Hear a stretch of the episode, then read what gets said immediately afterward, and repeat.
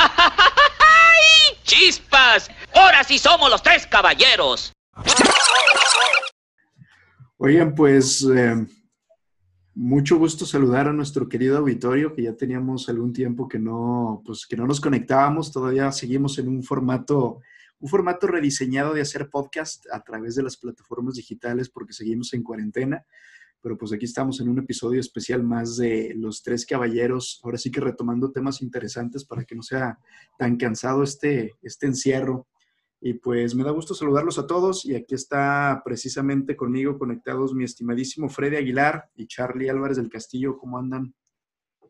Hola, a todos. Pues muy bien, muy bien, muy bien. Un saludo a todo el auditorio. Este, cuídense y pues hoy no va a ser para, el podcast no va a ser para que vayan en el carro de un lado a otro, sino que para que, bueno, ahí hagan en su casa, laven los trastes, pinten la pared, hagan algo. Pero pues bien, gracias por escucharnos. Pues quién sabe, Freddy, a lo mejor la gente se sube al coche y lo prende ahí en la cochera nomás para escucharnos, ¿tú qué sabes? Eso sí. Para no quitarnos la costumbre. Exacto. Pues qué onda, señores, me da gusto saber que están bien, la verdad, aunque sea en este formato digital, pero me, me da gusto ver las caras. Y pues seguramente platicaremos de temas bastante interesantes el día de hoy, porque quién sabe cuánto nos va a durar más este, este encierro, pero para no dejar al público sin, sin capítulos. Exactamente. Pues vale, ¿qué onda? ¿Quién empieza? Charlie, ¿tú qué onda? ¿De qué nos quieres platicar? A ver si... Ok, pues les traigo, les traigo un tema eh, muy interesante, ya ven que me gusta en conectar, con, conectar y encontrar conexiones con la política internacional, eh, pues prácticamente en todo lo que, en todo lo que leo, todo lo que, o todo lo que este, me toca ver en las noticias. Este, de hecho, les, traigo una nota que, justamente leí en la mañana, que me pareció muy, muy interesante porque vamos a, conectarla con uno de, los uno de los temas, un tema que a mí en particular se me hace muy chido, muy interesante, que tiene que ver con, con pandas, con, con osos pandas, estos animalitos súper tiernos y súper esponjositos. Pero bueno, este, antes de que nos metamos ya en el, en, el, en el tema, les platico por qué quiero hablar de pandas el día de hoy. Este, porque fíjense que ayer en la, en la noche anunció el, zoológico de Calgary, Canadá, que es uno de los zoológicos más grandes de todo Norteamérica. Creo que es el segundo o tercero zoológico más grande después de grandes zoológicos como el Atlante y como el de San Diego. Después del zoológico Guadalajara. Que también es muy bonito, por cierto, ¿eh? A mí me gusta mucho pues, pues, incluye toda la barranca allá por los terrenos del Freddy, como, como, Mufasa enseñándole a Simba todo lo que toca la luz. Sí, todo lo que ves será suyo. Ándale. Pero bueno, ahorita vamos a ver, afortunadamente no tenemos el mismo caso que, lo que está pasando en Canadá, porque resulta que este, este zoológico pues, de mucho prestigio eh, va a tener que regresar a sus dos pandas que tienen ahí, este, se llama Ershun y, y Dao Mao, así se llaman los dos pandas, los van a tener que regresar a China. Este, ¿Por qué? Porque pues prácticamente por esta cuestión del COVID-19, por la contingencia a nivel internacional, o sea, ¿los pandas tienen COVID o qué? Pues el zoológico no ha podido, no ha podido, no, no se han contagiado afortunadamente. Este, el zoológico no ha podido importar la cantidad suficiente de bambú fresco, que es lo que comen sus pandas. Los pandas comen bambú y bueno, este, en la nota que leí aprendí... Ah, no. Perdón, Charles, que te interrumpa. O sea, no es cosa de las caricaturas. De neta, los pandas sí comen bambú. Sí.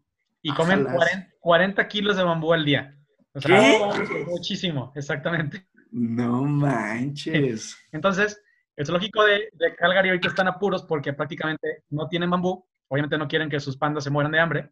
Entonces la solución es, pues como no pueden estar importando porque usualmente les llegaban dos aviones de cargamento de bambú por semana desde China, con bambú importado desde China, que esto pues ahorita pues por la situación no se puede, pues van a tomar la decisión de, de regresar los pandas a China. Pero a ver, entonces, ahorita, ¿qué está pasando? Pues estamos esperando que China, digamos, prácticamente los acepte de regreso. Los pandas siguen ahorita en Calgary, pero pues seguramente dentro de unos pocos días China los va a, digamos, aceptar. ¿Por qué? ¿Y por qué carajos Charlie está hablando de una nota de un zoológico en Calgary que está regresando sus pandas a China?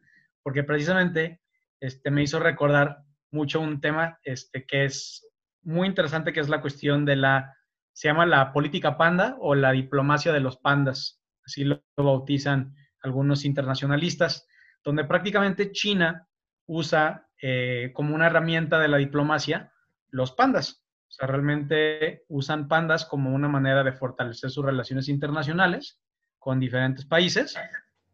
Y bueno, pues realmente le ha funcionado, ¿no? Ahorita vamos a ver algunos, algunos ejemplos.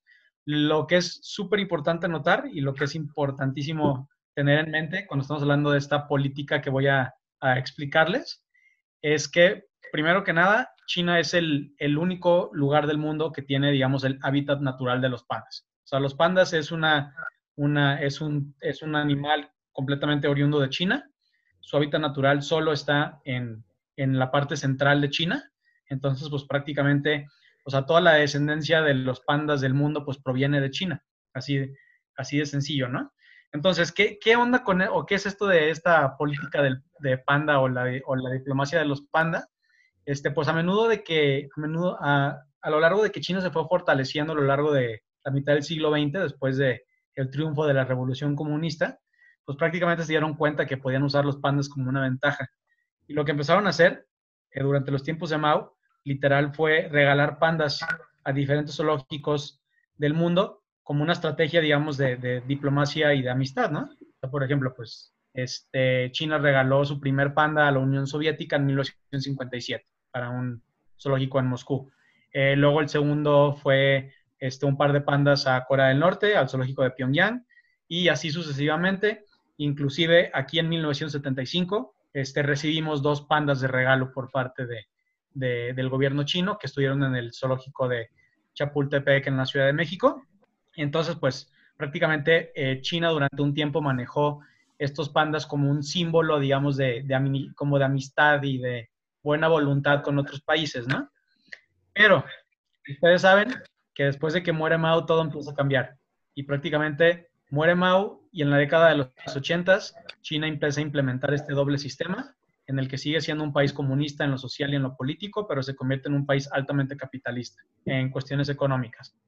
Entonces, pues China se da cuenta que puede sacarle provecho a sus pandas. Entonces ya no es, te voy a regalar un panda, sino ahora es rentar los pandas. Entonces, esta política... Versión Netflix con panditas. Exactamente. Yo te, voy a rentar, un panda. Literalmente, si cualquiera de nosotros en algún punto de nuestra vida decidiera emprender en el negocio de los zoológicos, podríamos acudir o podríamos solicitar al gobierno de China que nos rente este, pandas pero bueno, ojo, ¿por qué no todos los zoológicos del mundo tienen pandas? Porque la renta está carísima, nada más para que se den una idea. Este, rentar un panda, ¿cuánto les va a costar si quieren rentar un panda?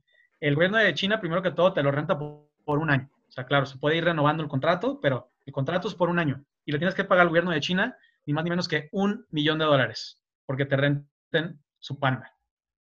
Y en el caso de que hayas rentado una pareja, hembra macho y tengan un, un crío, que tengan un hijo, tienes que pagar adicionalmente 400 mil dólares. Entonces, pues este es un, digo, obviamente no es el negocio más importante de China, porque estamos hablando de la segunda economía más grande del mundo, pero claro que pues representa un ingreso interesante, ¿no? Bueno, por lo menos allí que sí, que sí se da a notar, ¿no? Oye, pues hay este, que, hay que aprender de eso, Charles. ahorita en Estados Unidos hay un total de 24 hay que rentar eh, Xoloscuincles al mundo, güey, por el estilo. Oye, mira, ahí por donde viven mis papás hay muchísimos tlacuaches. Entonces igual y podemos emprender con un, una renta de tlacuaches.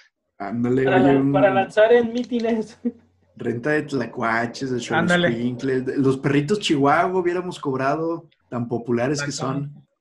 Oye, Charlie, ahorita me, me, me asaltó una duda. Digo, está súper interesante, la neta está bien chido. Este, y, pero me saltó la duda, ¿el, ¿el, pandita bebé que nazca va a ser del país donde nació o es de China? Eso... No, es de China. Es de China. Y sé para dónde va tu pregunta, Freddy, porque sé que me vas a preguntar qué onda con Towi. Ahorita, justamente ahorita voy a hablar de los pandas en México, porque sí, sí, sí está interesante también ahí lo que pasó entre México y China. Ok, ok. Este, pero ojo, sí, si, una pareja de pandas rentados tiene un, crío, ese crío también pertenece al gobierno de China. Bueno, obviamente estamos hablando de un gobierno, este, un régimen comunista, eh, pues digamos, duro, como, como hemos visto en los, en los últimos meses. Y también, obviamente, en cualquier momento, China puede, digamos, este, exigir sus pandas de regreso, ¿no? O sea, puede, digamos, eh, terminar el contrato. Hay un caso muy famoso en el 2009, este, donde pues China prácticamente este, le exigió a los Estados Unidos que regresara a un panda que se llama Taishan, que estaba en el, en el Zoológico Nacional de Washington. Eh, China le exigió a este zoológico que regresara a su, a su panda a China. ¿Por qué?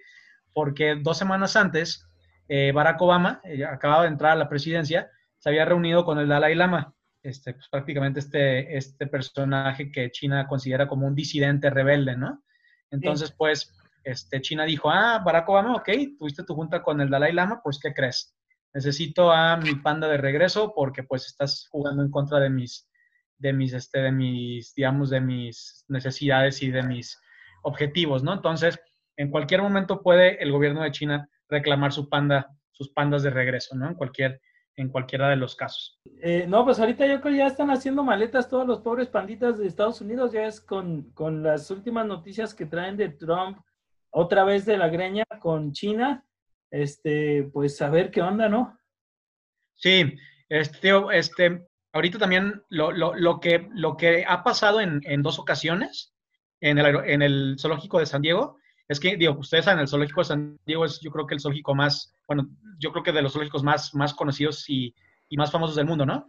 Eh, que pues digo, ya tiene, ya, ya es tan grande y ya es tan poderoso que, que ya, por ejemplo, eh, las rentas de sus pandas ya las pagan ellos. O sea, estas rentas no las, no las está pagando el gobierno, porque en diferentes zoológicos o en diferentes lugares, inclusive se puede negociar, ¿no? A ver, el zoológico igual y paga, no sé, el 10% de la renta y el gobierno le echa la mano con el otro 90%, ¿no? O se puede, se puede negociar. Pero ya algunos pandas, pues, algunos zoológicos son tan, son tan, ya están tan bien establecidos que, pues, logran, digamos, ellos mismos, eh, pues, cubrir, ¿no? La, la, cuota del millón de dólares por, por panda por año. Entonces, pues, también depende, depende mucho de, de en qué zoológico esté, ¿no? Pero pues claro, o sea, en cualquier momento China le podría decir al zoológico de San Diego, ¿sabes qué, mi chavo? Regrésame mis pandas ahorita, ¿no?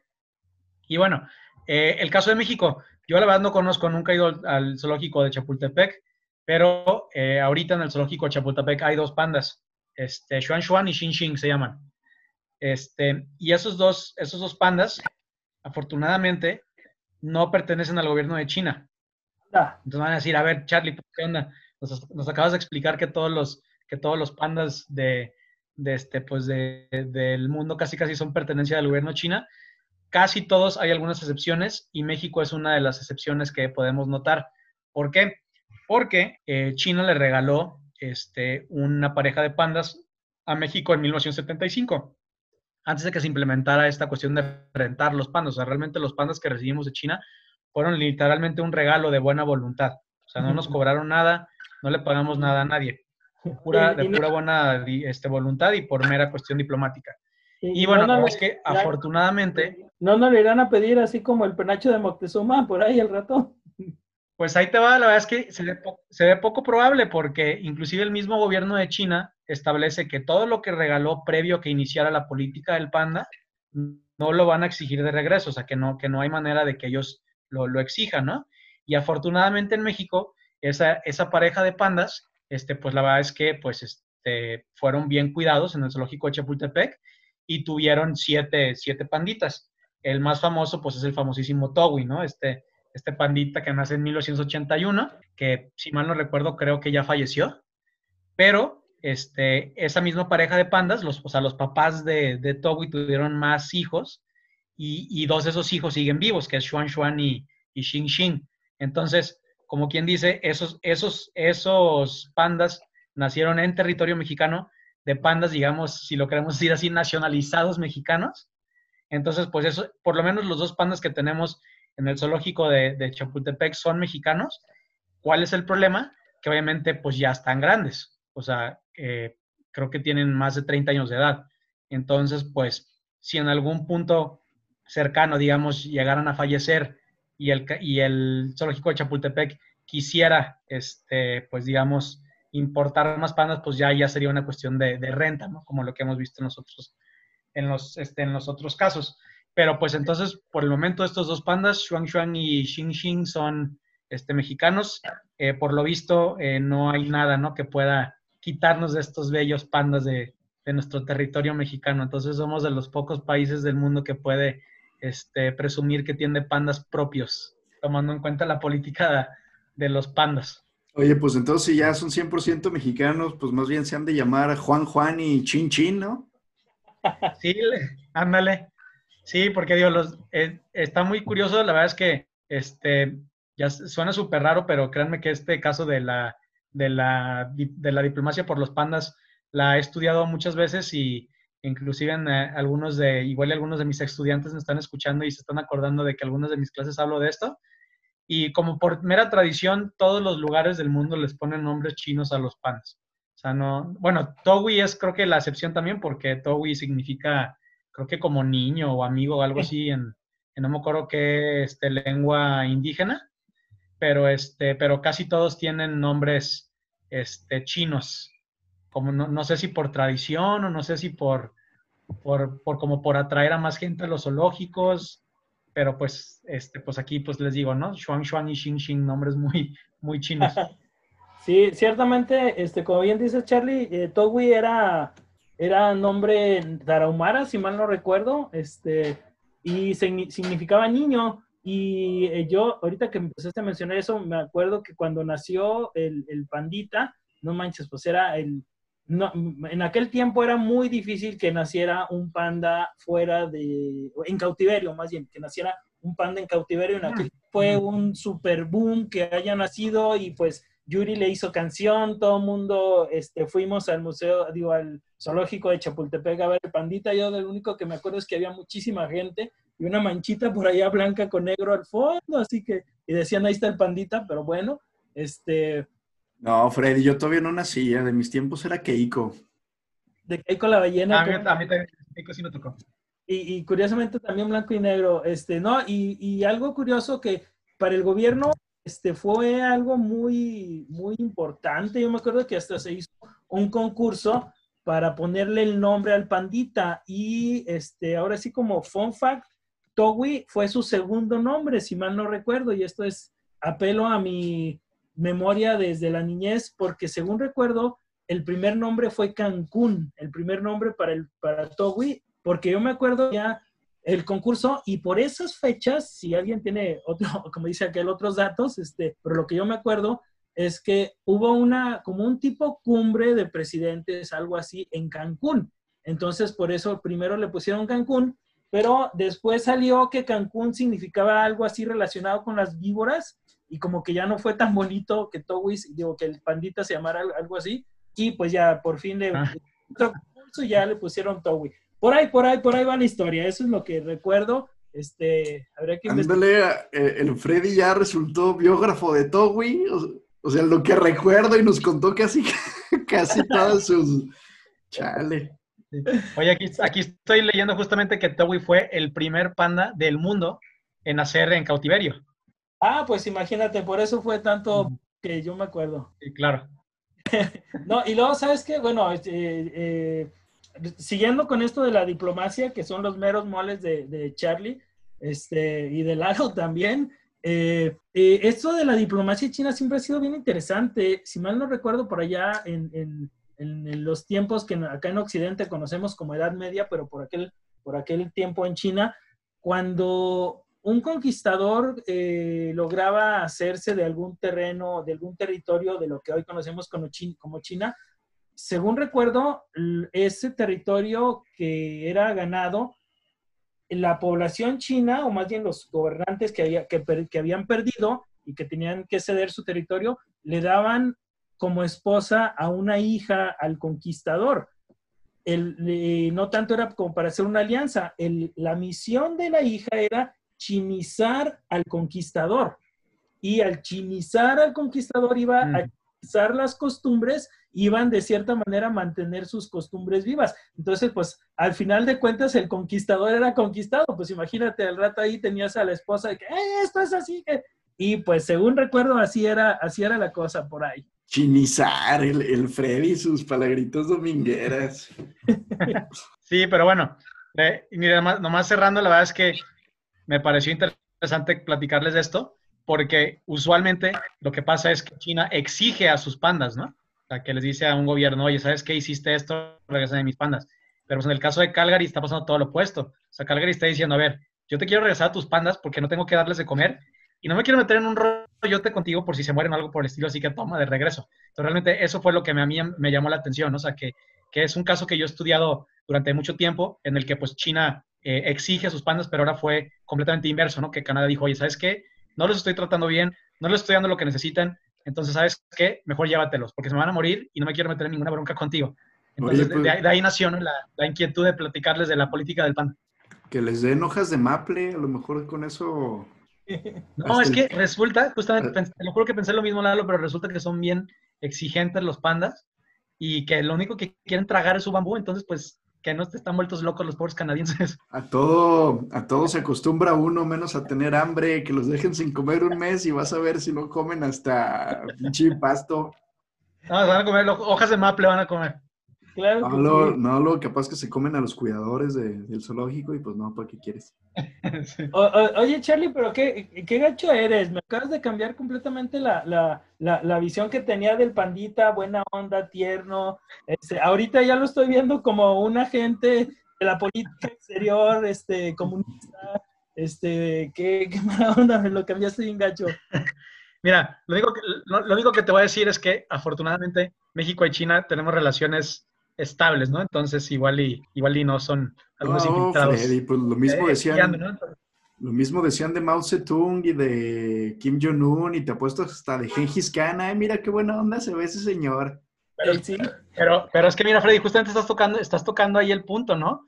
O sea, como dices tú, todos vemos a los pandas como estas criaturas súper tiernas, súper lindas, adorables, abrazables, pero pues que desafortunadamente casi, casi todos los pandas del mundo pues tienen este, este, este contexto este, oculto, ¿no? Que pues prácticamente están, están ahí porque un gobierno quiere que estén ahí y porque ese gobierno piensa que puede sacar un provecho de que estén ahí, ¿no? Si no, no estuvieran ahí. Camagada panda. Exacto. No, Charlie, si, el próximo programa empiezas a hablar de los koalas, ya me voy a poner a llorar. Ándale, los, los koalas y la política diplomática australiana. Te voy a investigar si, si acaso los, los koalas y los canguros también son agentes secretos, porque si mal no recuerdo, en el zoológico de Guadalajara sí hay koalas y sí hay, y sí hay canguros. Sí hay canguros, sí. igual los, los, los están, están, controlando por ahí. Y, y, de hecho en los canguros aquí en Guadalajara puedes entrar a donde están ellos, son súper tranquilos y este te piden que no les des de comer, pero sí puedes interactuar casi con ellos. Si entras a, su hábitat, pasas ahí un pasillito y este, pero eh, chidos son. Eso está, no seas mentira. Bueno, no, sí te lo creo, Freddy, pero oye, si lo único que aprendes de morrito viendo las caricaturas es que los canguros son bien agresivos. Es que te Ajá, guantes de box, ¿no? Exacto, lo único que aprendí en los Looney Tunes era eso, y ahí está la gente metiéndose a sus jaulas, no, pues no. ah, están chidos. Va. Pues sí, la verdad es que sí fue un tema muy interesante, Charlie. Yo desconocía pues todo lo que había detrás, detrás de esta, detrás de esta política diplomática de préstamo y manipulación de China a través de los panditas. Muy interesante. Pues creo que ahora tú también, eh, bueno, querías continuar tú, Freddy, creo que también tienes un tema muy, muy interesante, o más bien por ahí como recomendaciones que nos quieres seguir haciendo para esta cuarentena, ¿no? Sí, claro, gracias, este, Lalo. Eh, bueno, más bien, como bien dice Lalo, ahora no tanto es un tema, sino más bien una recomendación, porque bueno, Tal parece que la cuarentena no es cuarentena, que va a ser ochentena, cientena, doscientacena, no sé qué sea. El caso es que pues vamos a estar otro rato este, guardados y bueno, pues aprovechando que vamos a estar aquí guardados, aprovechando de que a lo mejor algunos maestros ya vamos a tener posiblemente vacaciones, un poco más de tiempo libre. Este, creo que aquí en la mesa de los tres caballeros algo que ha quedado claro que nos encanta a los a Lalo, a Charlie y a su servidor son dos cosas, la historia y los viajes en el tiempo. Entonces, pues mi recomendación es esa para todo nuestro auditorio que está en casa, que está pues guardado. Eh, hay una serie, eh, posiblemente alguna vez la mencioné en algún podcast, es una serie española, se llama El Ministerio del Tiempo. Y precisamente se trata de eso, es así como, como un gubernamental de España eh, ¿de, qué se, ¿De qué se encarga? De hacer viajes en el tiempo. Tienen eh, la... Ni siquiera es tecnología, porque viajan en el tiempo a través de, pasillos como de tipo puertas, más bien. Y eh, ellos cuidan que no se afecten los hechos. Obviamente, pues hay una fuerza por ahí este, negativa que trata siempre de que algún hecho histórico cambie para obtener beneficio de ello. Y bueno, el Ministerio del Tiempo está precisamente para ello, para cuidar de que no haya eh, alteraciones en el tiempo tal y como lo conocemos por sus eh, próximas consecuencias en el mundo, que en algún momento Lalo ya nos dijo que no es posible, pero la neta está bien chido, me encantan los viajes en el tiempo. Y bueno, este, ¿por qué es tan padre? Eh, pues, cuando yo era chavo, este, había una, una serie que se llamaba Quantum Leap y pues también era de personas que viajaban en el tiempo. Hemos hablado de este, Volver al Futuro, a lo mejor de Terminator, pero eh, eso es, ficción completamente. Lo que me encanta a mí de Ministerio del Tiempo es que cada capítulo es un personaje histórico y de repente eh, algo pasa con Picasso y ahí va la, patrulla. La patrulla son tres personas. Eh, el Ministerio del Tiempo está conformado, o los cuidadores del tiempo están conformados por patrullas. Cada patrulla son tres personas y la patrulla donde se centra el programa de televisión es eh, un, un, un, ¿cómo se llama? No es doctor, un, paramédico por ahí de los años 80. Él es el, el primer eh, integrante de esta patrulla. Este, es un paramédico que pierde a su esposa, digo, no es spoiler porque pasa luego, luego en el primer capítulo, pierde a su esposa y pues pierde como no las ganas de vivir, pero pierde la precaución de vivir. Y pues ya es acá súper temerario en todo lo que hace, pues por ese vacío que tiene. el segundo integrante es un soldado de los tercios españoles por allá del siglo XVI, de cuando España era un super mega imperio, y pues es acá súper valiente. Él se rige por códigos de honor muy, muy, muy, muy, este, eh, muy grandes. Es el, como la parte honorable del, del, grupo. Este, él se llama, eh, a lo mejor va a andar siendo primo lejano de Lalo. Él se llama Alonso Ríos. Ándale. Entonces, pues capaz que tienes por ahí un, un, un, un, este, pariente por allá viajando en el tiempo. Un pariente viajando en el tiempo. Sí, y el otro, y el otro integrante es, es una mujer, es este, una de las primeras mujeres que asistió a la Universidad de Barcelona en el siglo XIX, se llama Amelia Folk, este, y pues de eso se trata la serie, ¿no? Pero es, es muy padre porque aprendes muchísimo, digo, nosotros que nos, que nos apasiona la historia, eh, no nada más es el hecho, sino que cómo los, estos tres patrulleros del tiempo se van involucrando por ahí entre en las cosas que de repente sale Napoleón, sale Hitler, sale Francisco Franco, sale este Velázquez, el pintor, Lope de Vega, y, aprendes mucho de, del personaje histórico. Eh, las situaciones son muy padres porque entran en contacto con la patrulla del tiempo, no es una patrulla de que no, no, no, no quiero que me vean, no, sino que se involucra mucho y aparte ellos mismos empiezan a tener como, quieren empezar a sacar ventaja como de la, de la condición de que pueden viajar en el tiempo. Entonces de repente este, este eh, enfermero que habíamos dicho que se le muere la esposa, pues empieza a meterse a la puerta de un día, del día que murió su esposa, tratando de evitar que pase el accidente donde murió ella. Este, y así cada uno de los tres empiezan a cambiar, a, a ver cómo cambia su propio futuro. Entonces es muy padre, muy recomendable, se las recomiendo muchísimo. Eh, las tramas son muy buenas, tiene una infinita cantidad de premios que ha, que ha obtenido Ministerio del Tiempo en España, en Europa, y de hecho, este, tal parece que por allá está entrando una serie de Estados Unidos basada en, en, el Ministerio del Tiempo, pero parece ser que va a ser con eventos pues acá de Estados Unidos, ¿no? Entonces, bastante recomendable, se la van a pasar bien. Está empezando la cuarta, ¿dónde verla? Estaba en Netflix, uh, acabó el contrato y ahora la pueden ver directamente en línea en la página de Televisión Española, SRTVE.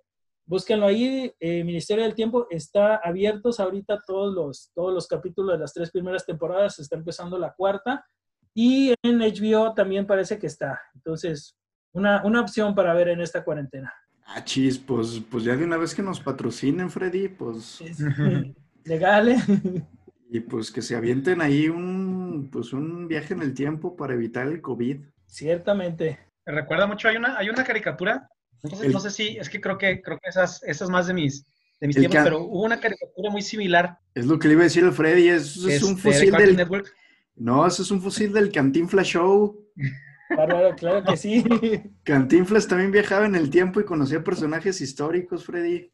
Fíjate que sí, sí es muy, muy, este, Odisea Burbujas, ahorita que me acuerdo ya regresando a esto, también de repente iba con personajes históricos y a lo mejor me gusta tanto este, el Ministerio del Tiempo porque como, como bien te acordaste ahorita, Lalo, y como me acordé después de Odisea Burbujas, algo que siempre peleo y que es que antes no, existía cable, no existía internet, la televisión así que prendías la tele y veías el canal de las estrellas pues era muchísimo más educativa que hoy. Veíamos que Cantinflas Show y mínimo sabías quién era el personaje, este, Odisea Burbujas, y ahora pues ya no hay nada de eso. Realmente extraño eso, pero se parece mucho a Cantinflas Show, que iban y había algo y aprendías del personaje.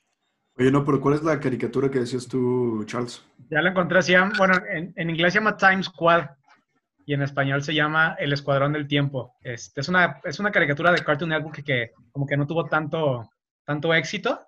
Estoy viendo aquí, este, nomás estuvo en el aire del de junio del 2001 a noviembre del 2003. Y es una, es una caricatura precisamente como, como es, no me acuerdo bien, pero es como un niño que tiene un, un, un robot de amigo y ese amigo robot es como un este, viajero en el tiempo, ¿no? Y salen ahí este, varios, varios personajes históricos, digo, la verdad es que sí me acuerdo que está un poquito más este, como enfocada a, política, historia, perdón, de los Estados Unidos. Sale por ahí Abraham Lincoln y, este, por ejemplo, no sé, Samuel Adams y todos estos, Paul Revere, todos estos este, personajes históricos de la, de la, de, pues, de Estados Unidos. Pero pues realmente, este, igual y también ahorita que tenemos un poquito más de tiempo, vale la pena eh, retomarla y buscarla porque, digo, la verdad es que no me acuerdo muy a detalle porque ahorita, ahora sí que Freddy este, le pinchó ahí al, al, a las memorias, pero pero sí me acuerdo que era una caricatura que por lo menos a mí de chavo sí me llamaba la atención, ¿no? Porque, bueno, desde chiquito he sido un history freak, entonces, este, pues sí, sí me gustaba ver esa, esa caricatura, que eran, eran episodios cortitos, ¿no? De 15, 20 minutos, yo creo.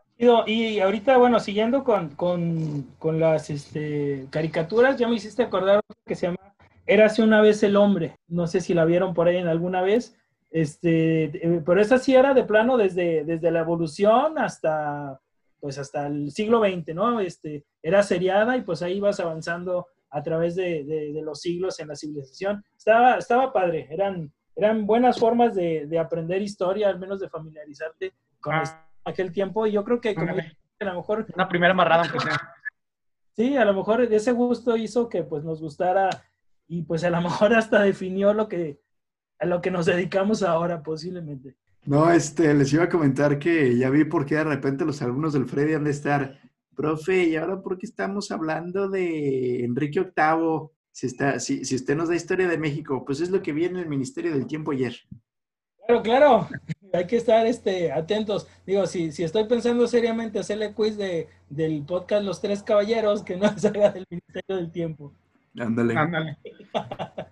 No, pues la verdad este también me parece muy interesante, como bien comentaba Freddy, yo sí soy fanático de cualquier historia, ya sea literatura, película, eh, algún tema de la cultura pop que se refiere a los viajes del tiempo, me parece un tema bastante interesante. Y pues también a veces, pues es lo que hacemos aquí en este, en este podcast, ¿no? Recordar ciertos hechos históricos, discutirlos, y pues claro que se trata de vagar eh, por el tiempo con estos tres caballeros también. Oye, este, Freddy, pues precisamente ahorita que mencioné a Enrique VIII lo tenía muy presente con ese pequeño chascarrillo, porque quiero platicarles sobre algo. Ah, hoy en la mañana escuché por ahí en la radio, la verdad es que no me pregunte por qué lo mencionó quien estaba hablando en la radio, pero mencionaron que la siguiente semana, el 19 de mayo, es un aniversario más, no sé, ya 400, 500 y pico de años, del fallecimiento de Ana Bolena, o más bien de su ejecución. Y bueno, los dos saben quién es Ana Bolena, ¿no? A ver, Freddy, por ahí. ¿Qué sabes acerca de, la señora? Eh, pues si mal no recuerdo. ¿Qué, has visto en el Ministerio del Tiempo sobre Ana Bolena? No ha habido, fíjate, no ha habido este todavía capítulo de Enrique VIII. Ellos más bien se enfocan mucho en historia española en historia española. Este, pues también tiene que ver, Freddy, por eso ahorita precisamente lo, quiero platicar. Pues Vas a ver cómo se van a conectar todos los temas de una forma que bien chida y misteriosa. No, y sí tiene que ver porque, pues, literal, le, bajó la novia a, Enrique VIII y pues era nada menos que la hija de los reyes de España. ya por ahí Freddy nos dio también una pequeña introducción y precisamente como les comento, Ana Bolena fue la reina consorte de Inglaterra, esposa de Enrique VIII y precisamente quien ocasiona directa o indirectamente pues todo este desmadre, eh, pues incluso está religioso en el mundo, ¿no? Enrique VIII, al, al, ver que Catarina, por más que era hija de los reyes católicos, no le puede dar un descendiente varón, eh, se enoja tanto, además de que pues se trataba de uno, el típico monarca que le gustaba pues despilfarrar recursos, ahora sí que vivir la vida, sexo, drogas y rock and roll, ya no le atraía tanto Catarina, entonces al parecer por ahí tiene sus queveres, sus romances de seducción con Ana Bolena y decide divorciarse oficialmente de su esposa. Por supuesto que el Papa en aquella época no permite legalmente el divorcio, porque pues primero pues no está permitido por la Iglesia Católica, además de que el Vaticano pues estaba pues completamente patrocinado por los reyes católicos en España, que como bien mencionó Freddy hace rato, en ese momento era el imperio más poderoso del mundo. Entonces, por supuesto que el Papa no, le, no se atreve a darle una bendición, ni siquiera así de que, ay, pues te perdonamos y te quieres divorciar de esta señora y casarte con tu nueva novia, ¿no? ¿Y qué termina sucediendo? Pues Enrique VIII crea, este, pues le vale sorbete toda esta parte y Enrique VIII crea incluso su propia pues, su propia religión, donde él eh, es cabeza de la iglesia y así es como nace la iglesia anglicana. Que de hecho por ahí creo que, bueno, Charlie es un poco más conocedor de este tipo de, de cosas que yo, pero quería platicarles acerca de, esta, de este tema debido a que pues acerca como esta nueva efeméride de la muerte de Ana Bolena. Muere por ejecución porque finalmente Enrique VIII termina pues con lo mismo que les platicaba, pues obviamente no era un hombre de una sola mujer. Ana Bolena se convierte también como en su enemiga en el mismo lecho que comparten. Curioso es que pues Ana Bolena tampoco le puede dar un heredero varón, sí le dio a una hija, Isabel I, que terminó siendo reina de, Inglaterra, eh, pero Ana Bolena muere decapitada después de haber estado encerrada durante pues varios eh, varios, este, pues mucho tiempo en la Torre de Londres, ¿no? Que de hecho por ahí, este dato curioso aparte, eh, dicen, a lo mejor después podemos hablar de este tema, pero dicen precisamente que la Torre de Londres es uno de los sitios más embrujados del mundo y precisamente muchas personas que eh, dicen haber visto por ahí el fantasma o la figura decapitada del ánima en pena de, de Ana Boleyn. Interesante. Bueno, no sé, si ya está decapitada, a lo mejor pues no vamos a saber si estaba guapa o no, pero digo, para que haya hecho perder la cabeza al rey de Inglaterra, supongo que haber estado muy guapa. Este, y es una historia, como dice Lalo, acá súper interesante, porque si mal no recuerdo, este, el rey primero andaba con su hermana, este, pues se cansó de ella, se enfadó y pues la desechó, en el mal sentido de la palabra, y este, y pues ya después empezó a ver a su hermana, pero su hermana pues fue muy lista porque administró el motivo del deseo de tal, de tal manera que fue, este, pues ahora sí que hasta que nos casemos. Y pues entonces fue cuando se dio todo lo que estaba, lo, que estaba comentando Lalo, la separación con, con, con, la iglesia que forma su primer, digo, perdón, su, su nueva iglesia. Y pues entre tanta cosa pues empezaron a volar las cabezas de Ana Bolena, este, previamente había volado la cabeza, si mal no recuerdo, de, Tomás Moro, Moro, que era un canciller y precisamente por eso, pues hoy es, es un mártir de la Iglesia Católica, Santo Tomás Moro, si mal no recuerdo, patrono de los políticos, precisamente. Perfecto. Y pues también hay cosas muy interesantes, ya que estamos tocando el tema, aunque seguramente en otro episodio podemos darle para más, porque esta parte de los linajes o las dinastías monárquicas europeas es muy curioso, interesante, además de que pues está como muy entrañado en muchos aspectos que conocemos de la historia tradicional, pues. Y nada más para darles un ejemplo, o de que, lo que les quiero decir con esto. Enrique VIII y Ana Bolena tienen una hija que es Isabel I, que es la fundadora de la dinastía de los Estuardo eh, en la Gran Bretaña, la cual termina pasando, después de varias generaciones, a convertirse en la dinastía Hanover, que es la dinastía a la que pertenecía la reina Victoria. Ya les estoy hablando, pues, del siglo XIX. Eh, la reina Victoria, su madre, que también se llamaba Victoria, era de la casa Sajonia Coburgo Gotha. Ella se casó, el, pues no sé cómo se llama oficialmente, príncipe consorte o rey consorte era Alberto de Sajonia Coburgo. Entonces, pues digamos que la reina Victoria estaba casada con alguien que técnicamente también era su primo eh, segundo. Esta parte ustedes también la deben de conocer bastante bien, eh, por ahí comentársela a su auditorio.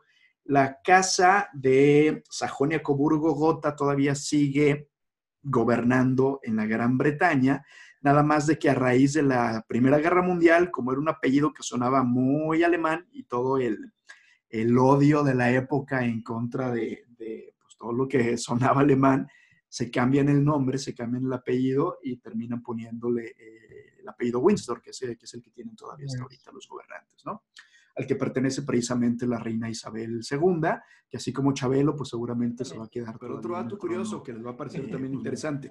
Para toda la reina Victoria era prima, hermana de Carlota, emperatriz de México. Ciertamente. Quien a su vez era hija del rey Leopoldo de Bélgica. Leopoldo II, ¿cierto? Así es, que como sabemos, Carlota, eh, matrimoniada con Maximiliano de Habsburgo, que también este, pues terminaría perdiendo la vida trágicamente por cuestiones históricas bastante tristes, en Querétaro, precisamente fusilado, de la dinastía de los Habsburgo, de la casa monárquica de los Habsburgo, que vendría siendo como tatara, tatara, tatara, tatara, tatara, tatara, nieto de Carlos V o Carlos I de España, a su vez descendiente de los reyes católicos. Entonces, pues todas estas casas monárquicas completamente emparentadas entre, entre sí, ¿no? Ciertamente, ciertamente, este, ahorita que estabas hablando de la reina Victoria, ya después le decían la abuela de Europa, porque pues todos sus nietos o muchos de sus nietos eh, habían estado, se fueron casando a medida que fueron avanzando los años con, con otras casas reales, entonces por eso ya le decían a la reina la reina Victoria. Y, por ejemplo, según recuerdo, el zar eh, Nicolás II,